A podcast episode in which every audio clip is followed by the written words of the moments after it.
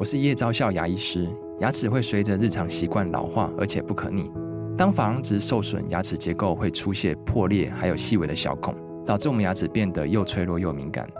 这边我真心推荐贝欧尼修复牙膏，内含 BioHAP 成分，搭配正确的刷牙习惯，经科学实证，可在两周有效让牙齿再矿化，修复受损珐琅质的细微小孔。相关资讯及购买通路，请参考资讯栏连结。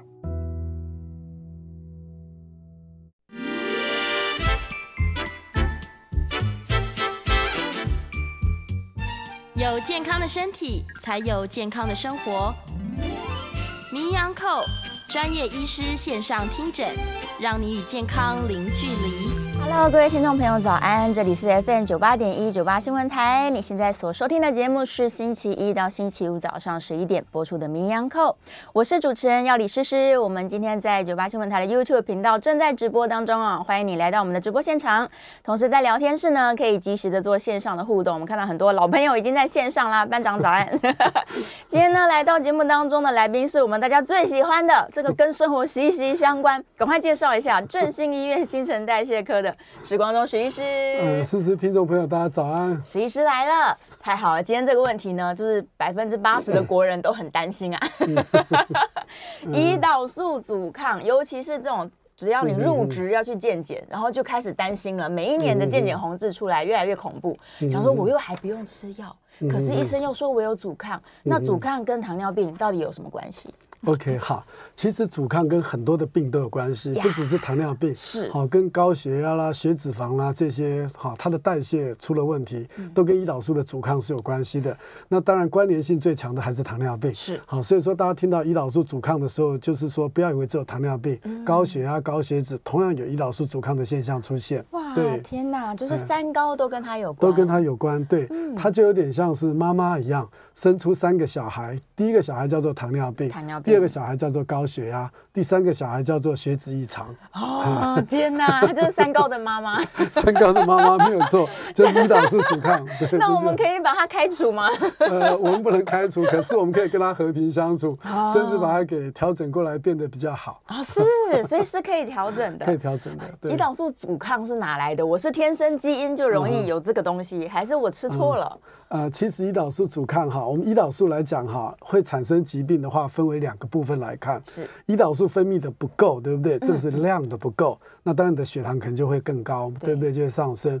那另外一个就是值的不好，嗯、那值的不好。那就是也会造成血糖的上升，是好。那值的不好，我们就叫做胰岛素阻抗。哦，值不好叫做胰岛素阻抗。是，对。所以他在有一段时间，当他的值不好，对不对？他希望能够把血糖控制在正常的范围内，所以他会分泌更多的胰岛素，是好来达到降血糖的目的。那这时候叫做高胰岛素血症。高，所以对胰岛素阻抗有另外一个名称叫做高胰岛素血症，或是代偿性的高胰岛素血症，那就是因为它的品质啊。出了问题，所以它需要更多的胰岛素才能够把血糖给控制下来。哦，所以身体认为说我现在需要控制血糖，然后我就一直分泌，一直分泌，但是因为分泌出来的没有用处。对，没有错。哦、那正常人的胰岛素它的量是够的，品质也是好的，所以呢血糖就不会上升。嗯，那大家就会想说，如果是值不好，表示我的胰脏出问题了吗？啊，对，胰脏可能出了问题是其中之一，是可是这个是可以改善的哈。嗯、那我们就举个例子来讲哈，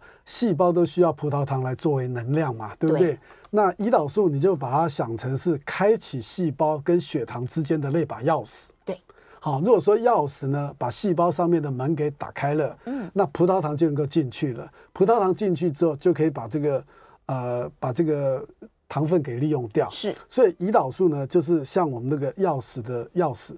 那胰那个细胞上面那个门，对不对？嗯、那个就是胰岛素的接受器，那个就像是一个锁。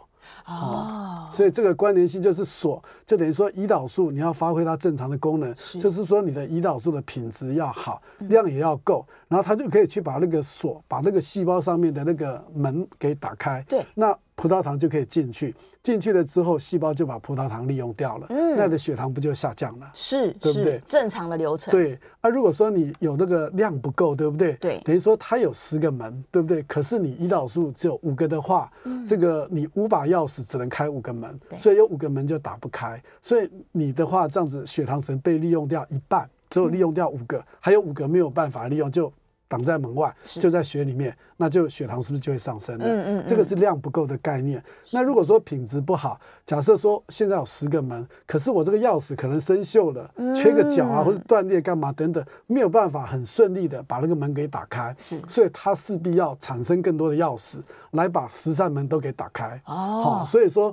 胰岛素阻抗的话，就是因为它的品质不好，这个钥匙本身出了问题，没有办法把这个门顺利的打开，嗯、所以呢，他要找后援，他要有更多的钥匙来开这个硬门。对，可能将有十五把钥匙、十五把钥匙、二十把钥匙，才能够把这个十十个门给打开，嗯、那糖分才会利用掉，嗯、才能够把血糖维持稳定。是，所以呢，这种钥匙变得比较多的时候，这就是一个胰岛素阻抗的概念，它的品质比较不好，嗯、所以没有办法用一把钥匙把一个门打开。是。可能要两把或者三把钥匙才能够把门打开，打开了这个门之后，血糖才能够进入，才能够把它利用掉。嗯、好，所以说胰岛素阻抗就是所谓的代偿性胰岛素的高胰岛素血症。嗯、代偿性就是说，因为你需要它，可是它不够，所以它不断的制造出来两个、三个钥匙，不断的去想想把那个门打开。因为要花这么多的力去打开，那时间久了，对不对？胰脏它分泌胰岛素的功能，慢慢是不是就很容易就衰竭掉？对。那如果说衰竭了，然后量又分泌的就少了，这时候的血糖就上升的会很快，这时候糖尿病就出现了。哦，这个制造钥匙的工厂累了，累了，对，他开始罢工了，他不想再制造钥匙了。对对对对对，真是一个恶性循环。嗯、那有没有哪些状况是这个门上面的锁也有问题啊？呃，所有问题的机会哈比较少，比较少，对，几乎没有问题，大部分都是那个钥匙有问题，都是钥匙出事，钥匙有问题，对，那钥匙都是好的，怎么会出事呢？那出事的话，就是说很简单，就是说那个钥匙，我刚刚有提到，就是磨损啊，品质不好嘛，品质好的话，它当然一开就门就开了，它品质不好，所以它可能要试很多次，或是要换更多的钥匙，才能够把这门给打开。嗯嗯，那钥匙可以修吗？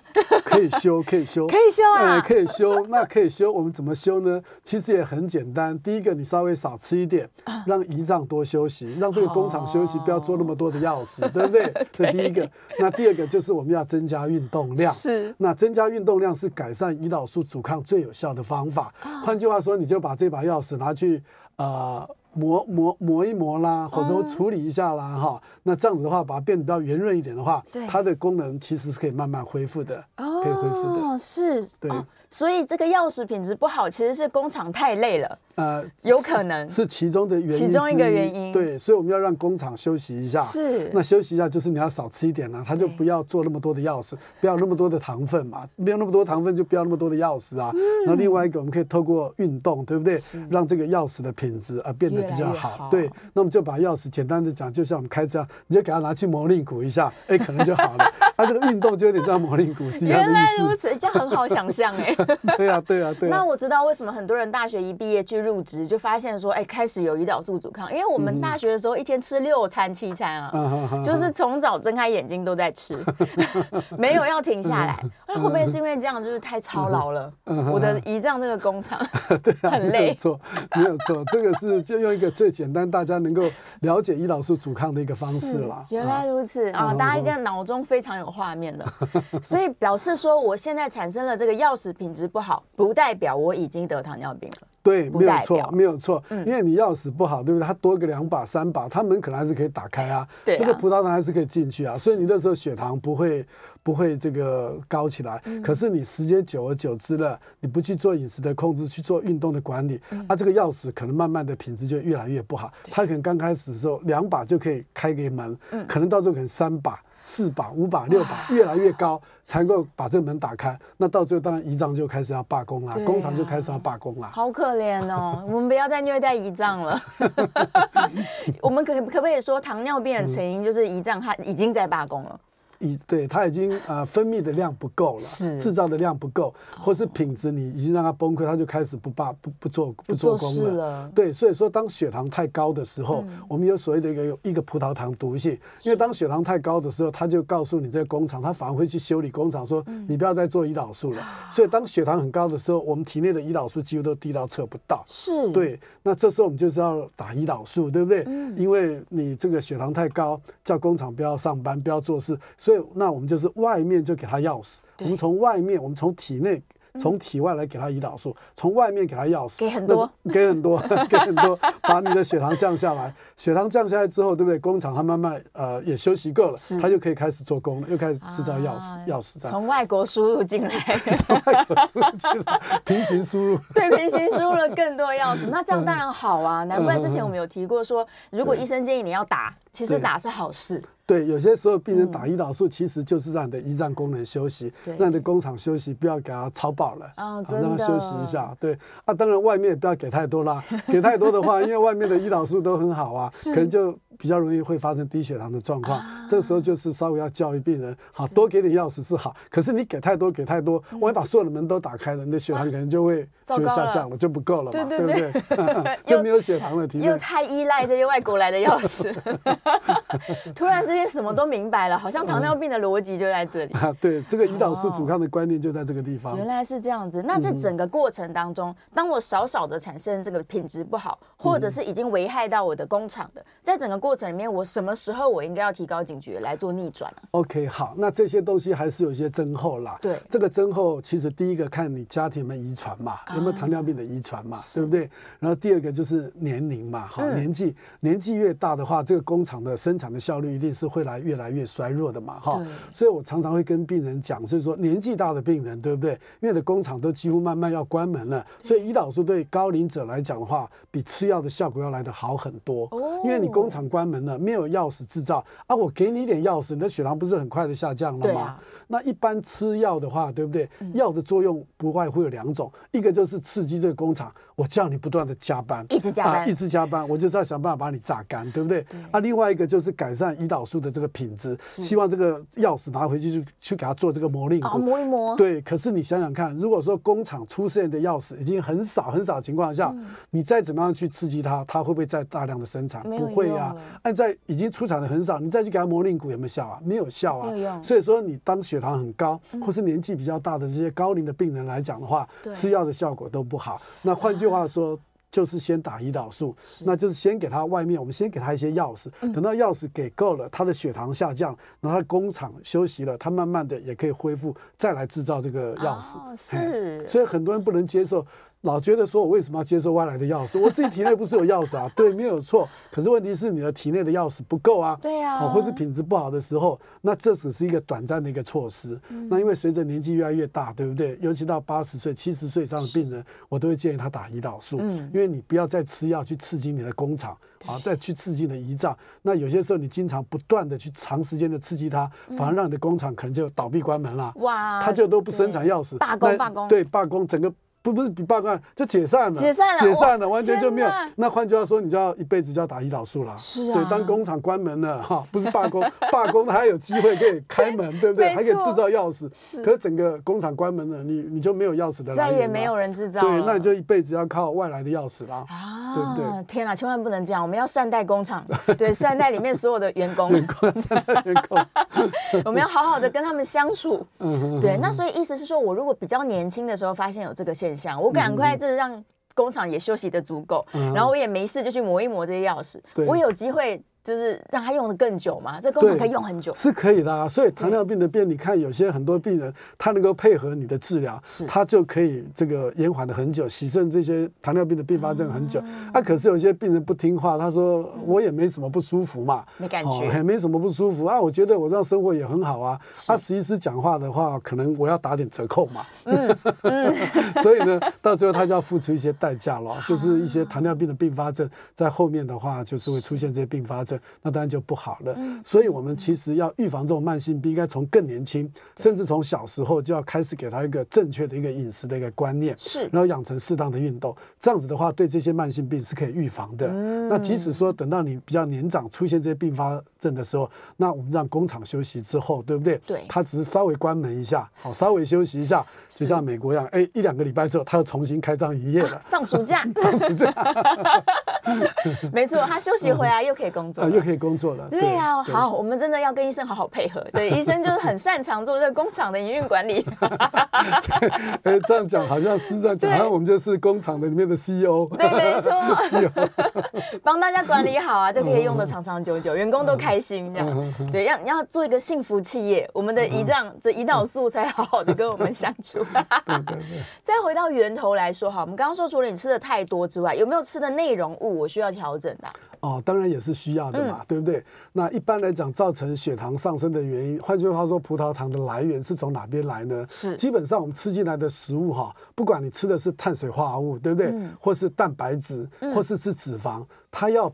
通通都会转变成葡萄糖，才能够做一个能量的来源。对，当然除了一些纤维质的蔬菜，这些是比较没有热量的，对不对？嗯、或是白开水这些没有热量，否则你平常吃进来的食物，包括你的碳水化合物、脂肪、蛋白质，全部都会变成糖分。是。那如果说利用不完的话，对不对？没有办法利用完，那它就变成你的脂肪，就存在你的脂肪细胞里面。对。那、啊、你人慢慢的就会怎么样？慢慢的变胖，体重就逐步逐步慢慢的增加。是。那你就要想办法把这些多余的热量，想办法把它消耗掉。怎么消耗呢？就是少。吃多动，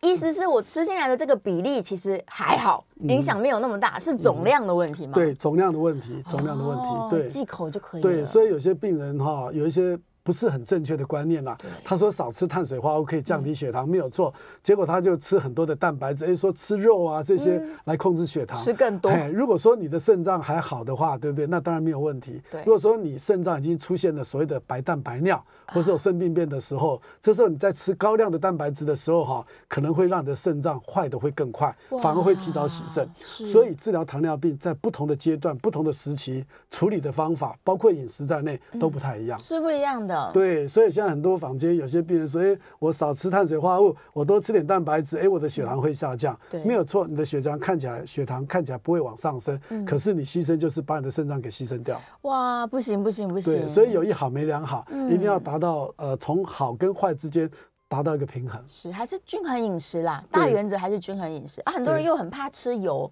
想说油吃太多也不好，可是好油到底能不能吃？呃，其实油脂也是。对我们来讲是蛮需要的，为什么？因为油脂是构成细胞主要的一个来源嘛，哈。那像胆固醇也是，呃，我们荷尔蒙的制造一个来源，所以你油脂也不能不吃，哈。那油脂的话，我们就尽量选用比较所谓健康、品质好的油脂，就是所谓的不饱和脂肪酸。哦，不饱和的。像这橄榄油就是一个比较好的油嘛。对。那其他植物油的话，有些也是不错的。那有一些油的话，含这个饱和脂肪酸太多的话，其实就。就不好了。啊，其实现在他们都会标示，大家吃之前或者用之前看一下。对，应该可以看一下。那饱和脂肪酸，说实在，我们也不能完全没有，完全没有也不行哈。因为我们毕竟还是要有一些呃饱和的脂肪酸在里面，它才能够做成一个呃一个协调的一个动作，才能够制造细胞膜啦，好，或是做细胞膜的修修补，或是这个制造荷尔蒙的来源的一些材料，所以不可能完全都没有。嗯。均衡饮食，嗯，所以均衡饮食，我们强调都是均衡饮食的重要性，而不是说你单独偏重某一方面的饮食。如果说你单独偏重某一方面饮食的话，你可能解决其中的一个问题，可是你又制造出另外一个问题。哦，对对对，不行，过犹不及都不好。对对，就算是断食，其实也提倡大家一六八就好了哈，也不用太极端。啊，对，一六八是可以执行，不过我讲的是正健康的正常人哈，比较胖，你要利用它减重的话，就是以两个月为原则啦，一两个月就好，尽量不要超过两个月。是是是，而且两个月。你真的去执行一六八，它的确是可以瘦下来。哎，在初期来说，嗯对对。可是你久了，它达到体重达到一个平衡的时候，其实哈还是又不动了，又不动了，对，又不动了，对。可是你一放弃一六八，体重可能很快又上来了啊。对，所以在减重的过程中哈，吃比运动要来得重要，少吃比。大量的运动要来的重要，除非你是一种例外啦。你这种马拉松选手那种真的是要超消耗体能的哈，是，否则一般人的这种运动哈，对你的减重来讲几乎没有什么太高的效果。想说我之前现在都胰岛素阻抗了，我就来疯狂运动吧，哎，结果不一定有用。呃，不一定有用，甚至有些病人他真的很热衷哈，他运动过量反而造成一些伤害，这些我们在临床上都有碰到。对，对，不只是运动伤害，对，还有更多。有的人可能他马拉松过度了，肌肉还长不出来呢。对，而且也很容易骨折。像我们有个病人就是，呃，从八十公斤瘦到六十公斤，他就很开心，他他继续瘦下去。我说可以了，不要再瘦了。他就说不信，他每天真的是去例行走路哦，走路每天走两三万步哦，他真的是例行，然后就这样瘦下来了。可是到最后踩电梯坐捷运的时候，一个不小心脚就骨折就扭断了，天哪，弄就随着压力性骨折。是，那为什么会造成这样？因为你吃的很少，然后又做这种长期剧烈运动的话，可能你的一些稀有元素这些可能也会不够，不足，不够就会造成骨质的骨头的品质不好，骨头品质。不好，可能就很容易骨折了。是，所以我们都不倡导任何极端的方式。对，太极端的方式，其实尽量的不要去采用它。对对对，任何年纪都一样，尤其高龄的更注意一点。哦，高龄的更注意，对，没有错。对啊，然后我们刚刚有提到这个阻抗，它会导致不只是糖尿病，我连血压跟血脂控制都会变差呀。对，都会变差，而且他是妈妈嘛，对，所以说很多病人哈，你只要把他血压降下来之后，其实他跟糖尿病的治疗有异曲同工之妙，也是要做饮食的控制啊，跟运动嘛，对不对？而且高血压我们。希望他少吃盐分嘛，嗯，那盐分的话，就是说包括一些腌制的食品或是一些罐装的东西，加工啊，对，加工的这些东西，我们尽量少吃啊。当你血压下降之后，你的胰岛素阻抗自然就改善了，哦，或是相反的，胰岛素阻抗改善，你的血压也会下降啊。哦，这两个可以说是互为因果，互为因果的，哎，所以我同时来控制血压，它就会慢慢的让我的阻抗又逆转回去。对对对，没有错。嗯，那实际上我临床要怎么去发现我到底有没有？假如我都没有症状。那我怎么知道我有没有阻抗？我怎么知道有没有逆转呢？OK，好，那这个就是我刚刚我们有提到没有完全讲完哈。是。那有些病人你本身胰岛素阻抗就是说是比较高的，有家族遗传哈，或是年纪。我们刚刚讲到年纪嘛，对不对？然后第三个就讲到你的所谓的生活形态，你都是坐办公室都不动的哈，从来就是坐在那边每天划手机看电脑的，对不对？这些工作者对不对？都不动的，那你的机会一定是比别人高很多啦。对。再加上你比较胖，体重对不对？那就会出现了。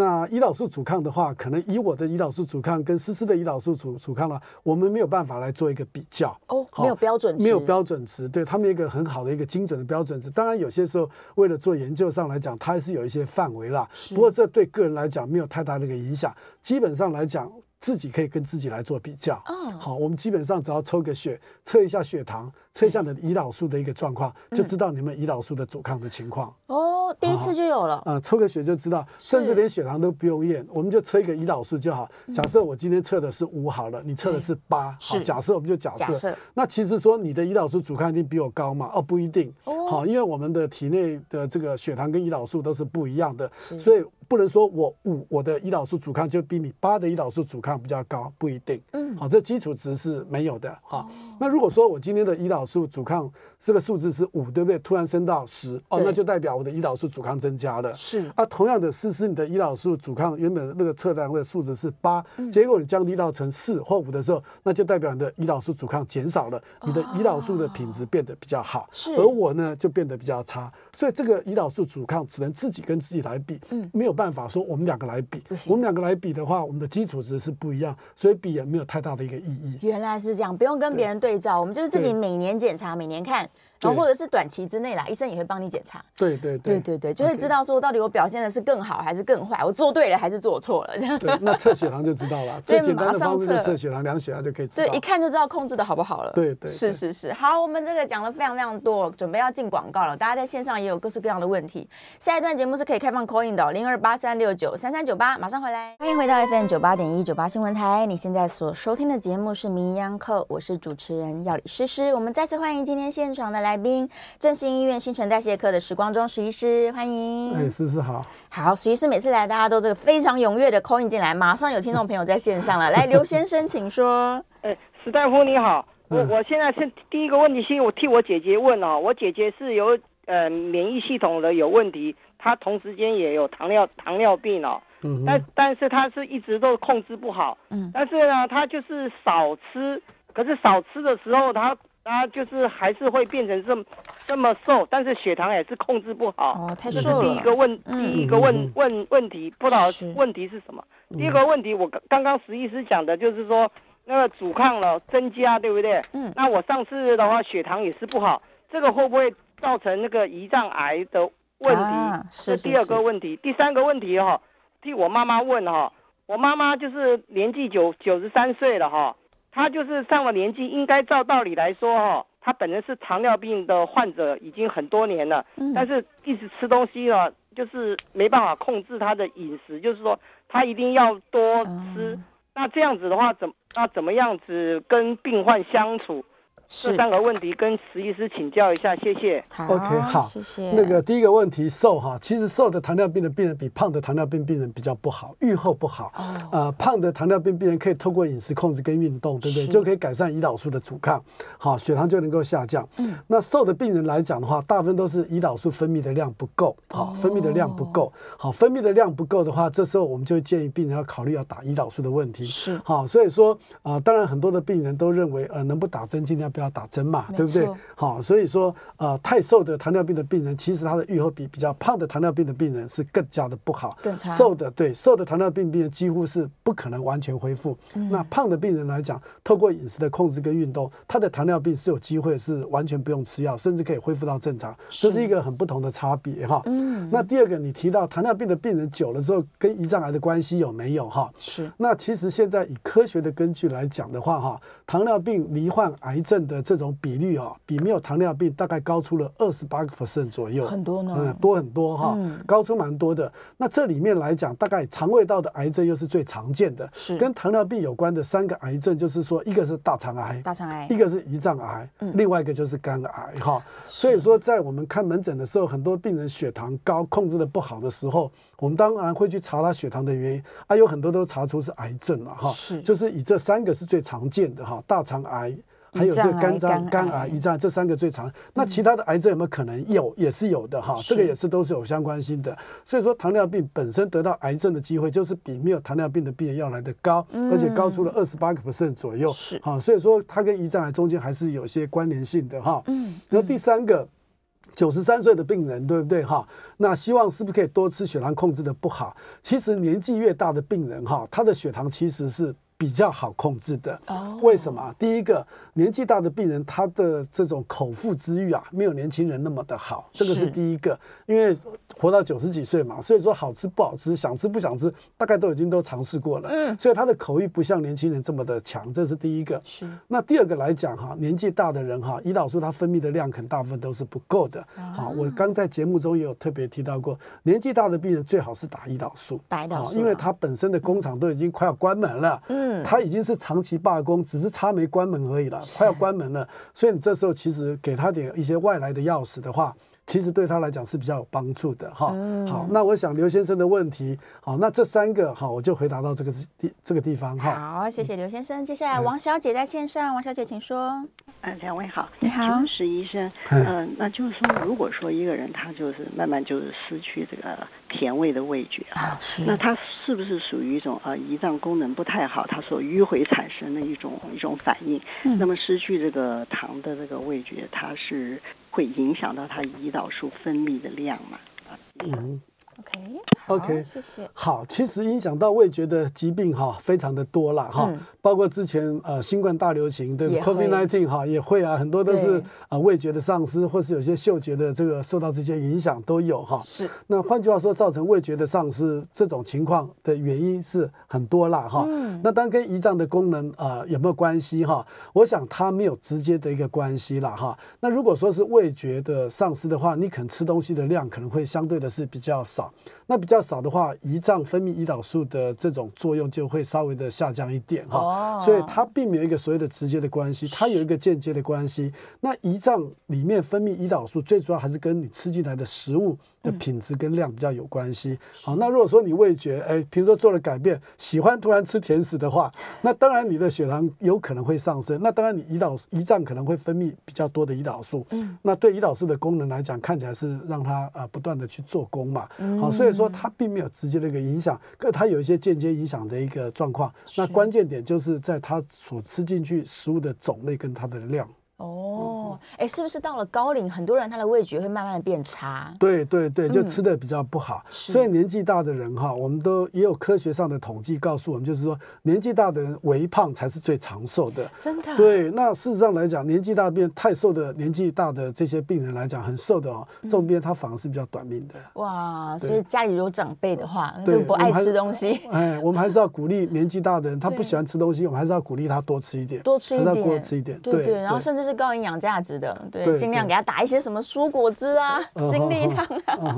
好，我们来看一下线上大家的问题哦。呃，这个听众朋友他说他的 HDL 不好，是长者哦。对。然后 LDL 表现大概一百一啊，三酸甘油酯一百三，已经在控制高血压了。然后糖化血色素是五点四，他在问说这就是阻抗了吗？那是不是要改变饮食呢？OK，好，这位这个秋秋痛哈，他问的问题，我想非常的好哈。嗯，那其实我们先讲第一个 LDL 的 HDL 的偏低哈，是 HDL 是高密度的脂蛋白胆固醇，它是一个好的胆固醇哈。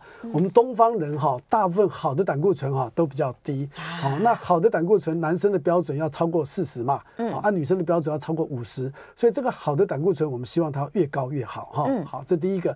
那第二个。LDL，LDL 就是所谓的低密度的这个脂蛋白的胆固醇，它是属于一个比较不好的胆固醇，我们所谓的坏的胆固醇，它正常的范围的话是要小于一百，那一百一已经是高了哈。那三酸甘油酯的话，哈，一百三其实还算是正常的。三酸甘油酯正常值是小一百三是可以的。那他有在吃高血压的药，糖化血色素五点四，对不对？嗯。那糖化血色素五点四的话，代表你目前来讲你是没有糖尿病的哈。那可是你有吃高血压的药，对不对？那因为如果说你的疾病啊越多种类的话，换句话说，我们要求到越加的严格。为什么？严格的话才能够预防你心血管疾病的一个发生，才能够预防这个血管动脉硬化，也能够预治这个预防这个中风的一个情况。所以，当你有在吃高血压的药的时候，好，我会建议你，可能你这个降胆固醇的药也要开始吃了。为什么？因为你的胆固醇要降到七十以下才可以。好，所以说，如果说假设你是只有单独一个 LDL，就是坏的胆固醇一百一。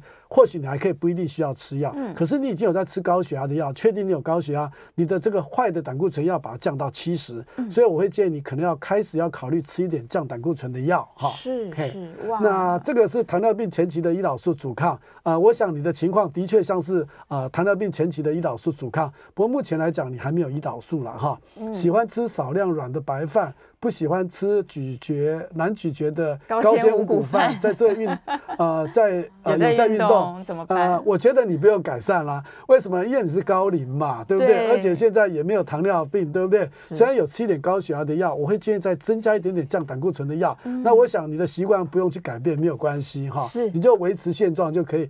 啊，有些时候你硬要强迫病人去改变他的饮食习惯的话，哈。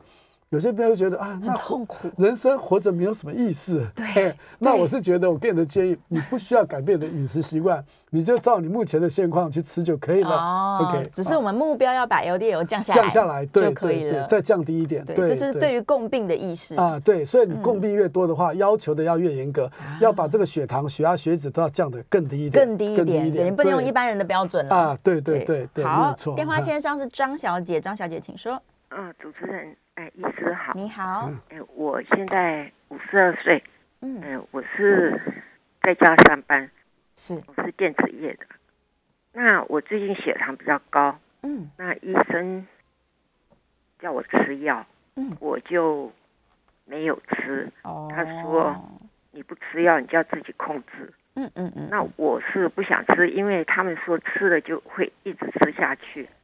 是，糟糕了，对，这是迷思，赶快破解迷思。那我我想，什么意思哈？我要怎么控制我的饮食？因为我有家庭，我要工作，我又不能饿，我又不能，我又不知道要怎么做。哦，OK，好，好，好，谢谢张小姐。好，谢谢张小姐。五十二岁哈，刚好对女生来讲是一个更年期的时间了哈。更年期之后，可能没有荷尔蒙的作用，再加上代谢的这个下降，可能体重也会慢慢的上升哈。嗯。啊，还有包括血压、血脂啦、血糖这些，可能都有可能会慢慢的上升。对。好，所以说你这个年纪刚好是处在这个比较尴尬的一个年龄哈。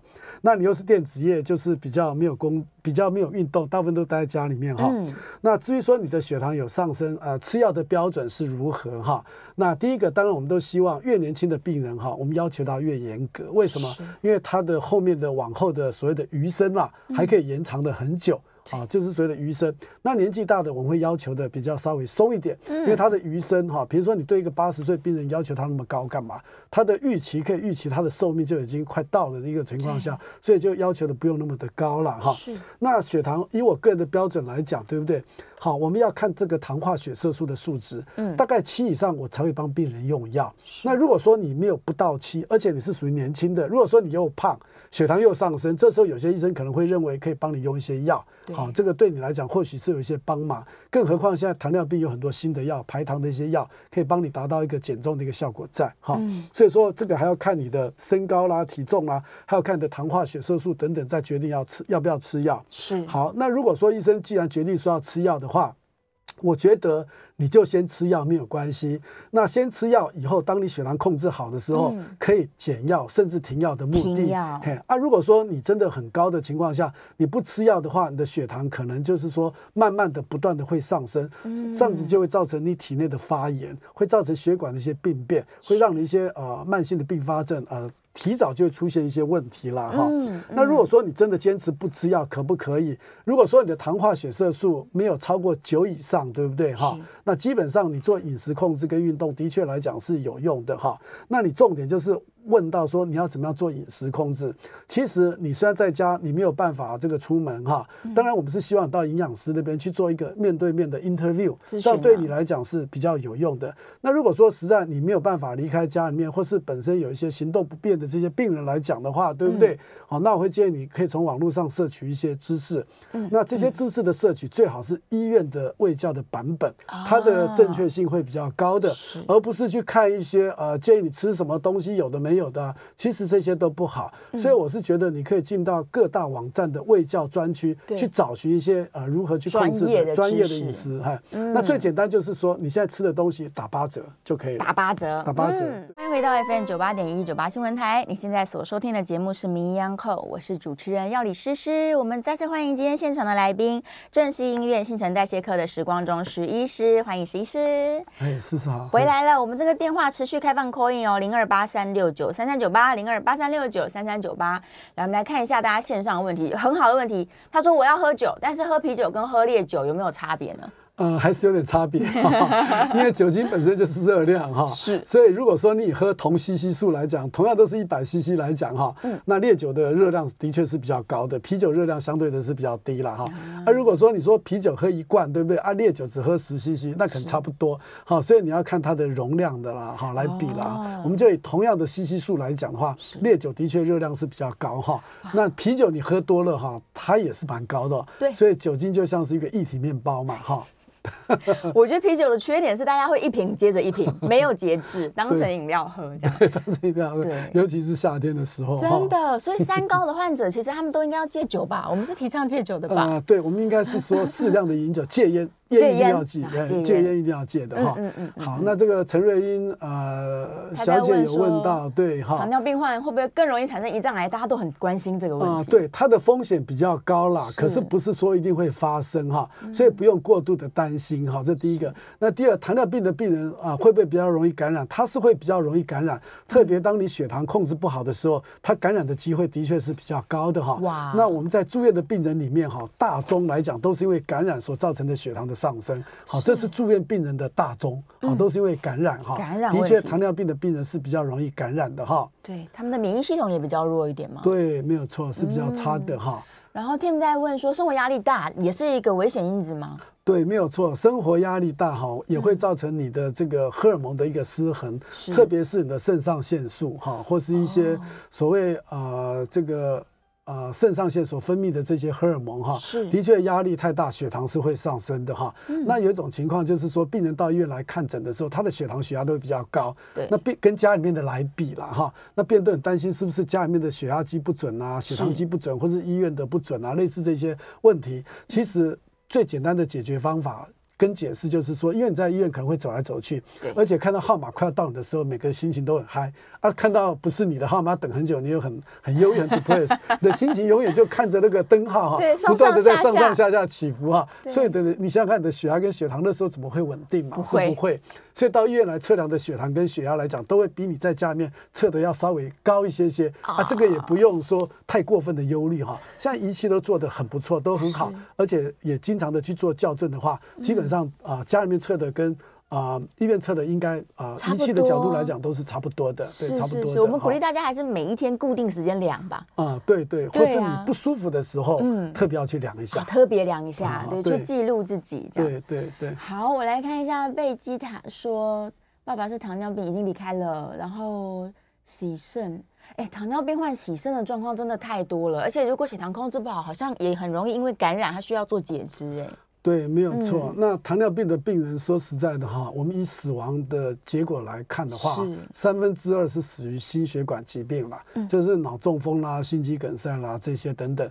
那另外三分之一就是死于感染哈。感染。所以说糖尿病又在洗肾的病人哈，我们都非常害怕感染。啊，一感染的话，他的血糖可能就会不稳定啊，而且死亡的风险也是会蛮高的哈。嗯、这是糖尿病病人，一个是心血管方面的问题哈，跟脑中风血管方面占占了大概三。三分之二，那另外一个就是感染，占了大概三分之一左右。是是是，刚刚这个在上一节的最后，张小姐问的问题，其实也是很多人有这个迷思啦。她觉得说我不要吃药，我一吃药就完蛋了，但其实是不吃药才会完蛋啊，不吃药才会完蛋。对，不吃药才会完蛋，要更完蛋，因为那个失控的血糖就到处到处搞破坏。对对，那还有些病人会问，他说：“哎。”其实我现在血糖都控制的很好啦，血压也控制的很好啦，啊，我是不是就可以不要吃药啦？对不对？我都会跟病人这样子讲，就是说你这样想法是对的，可是你只对一半，你要去想另外一半。如果说你的血糖、血压是因为药物来控制，如果说你今天把药物给拿掉了之后，你是不是血糖、血压就会很高了？对。所以有一些病人就是说，呃。你把他的血糖控制，血压都控制的很好，好了，对，他就觉得好了，他也很天真的，就是说也不来看病了，也不来这个求诊了，自己停掉了，对，自己就把它停掉。那半年一年后之后，突然又从急诊进来，或是血糖血压都高得很厉害的时候，好，然后又跑回来看病了。然后我就跟他讲说，你看，哎，你之前都控制的很好啊，为什么现在变得这么差？他说，我以为我的病好了，所以我就没有吃药了，他就开始又正常的就是啊胡作非非为，到处乱吃，也不运动，他当然就高起来了。所以，当你血糖、血压控制很好的时候，这时候你要跟医生商量，甚至很多的医生都会主动的帮你减药，甚至停药，嗯、而且会告诉你，你还是要长期的做这种饮食的控制跟运动，否则稍有不慎，你的血糖马上又飙起来。嗯，这个要跟病人讲清楚。可有的病人他觉得自己哎看抽血很好，吃药也不是很多，他自己就把药停掉，痊愈，这个是非常。不正确的一个观念啊，这个是要小心。即使你的完全不吃药，你其实三个月还是应该要回来测一下你的糖化血色素啊、血糖啊、胆固醇啊这些等等，看看它有没有偷偷摸摸的上升啊。如果说都很好的话，那代表呃追踪的时间可以慢慢的拉长，表示说你控制真的控制的很不错了。对对对呀，还是要追踪啦，还要追踪。对，大家要把药当成好朋友，不是把药当敌人。好，对。所以有很多病人也有一个迷思，就是说，呃，已经在洗肾了，对不对？对。所以他因为他。病人的一个观念就是，哎，我就是因为药吃太多了，嗯、其实所以我才导致洗肾。其实这个观念刚好是相反嘛。反。为什么相反？因为你就是药没有好好吃，好、嗯，所以造成你这些糖尿病的并发症，才造成洗肾。是。然后洗肾之后，变成很多的药就不能吃了，嗯、即使能吃的药，可能就要考虑减量的问题。所以他把它就是有点倒果为因哈。对那这个也不能怪这些病人，因为每个人的想法都不一样嘛哈。那这时候我就跟大家讲说，其实你要知道，现在该洗肾的时候。你就是要去洗肾，去洗肾。那我们也碰到一些病人，就是说洗肾，就是说很排斥，嗯、尤其是一些八九十岁老年人，他非常排斥洗肾。其实我们八九十岁的病人，他只要洗肾好好的配合，其实他活个五到十年是没有问题的。没错。可是呢，有些病人他就坚持打死不洗的这种病人，其实也是有。嗯、他怎么样都不要洗。他说洗肾就是啊、呃、一辈子就要洗的。可他就是因为不洗肾，我们看到他把命上掉的这些病人都有了。太多了。嘿，他会认为哎都会有这种病。尤其这种比较教育程度比较不高，或是比较没有跟接触呃社会呃工作者，甚至他的小孩也觉得啊、呃，就由由父母亲决定嘛哈。所以说类似这些，我们医生看都蛮难过的。很可惜，哎因为对我们最大的打击就是说，你明明帮别人洗肾是要帮他的问题，可是要救他啊，要救他，可是他打死他就是不洗。我最近就碰到一个病人这样，让我其实也蛮难过的。哎呀，是，大家要知道，所有的医疗都是帮助大家啦，对，让我们维持这个更良好的品质。OK，来，我们在电话线上，王先生 call in 进来，来，王先生，请说。主持人，你们好。你好。刚刚医师有讲到说，在医院跟在家里做血糖跟血压会不一样哦。嗯。那我情况比较特殊，我在医院做的都比较低，哦，在家里反而比较高。是。那而且不是一次，是经过经年累月长期的这样子的测试都这样。嗯嗯嗯。包括血压，我在家里面呃，有时候心心情不好。呃，会觉得哎，头很胀、很昏、胸闷，对，觉得应该心跳很快，嗯，应该血压高啊，反而是正常的，都非常正常。有症状反而没事。呃，有时候很愉快、很平顺、很好，反而一百六。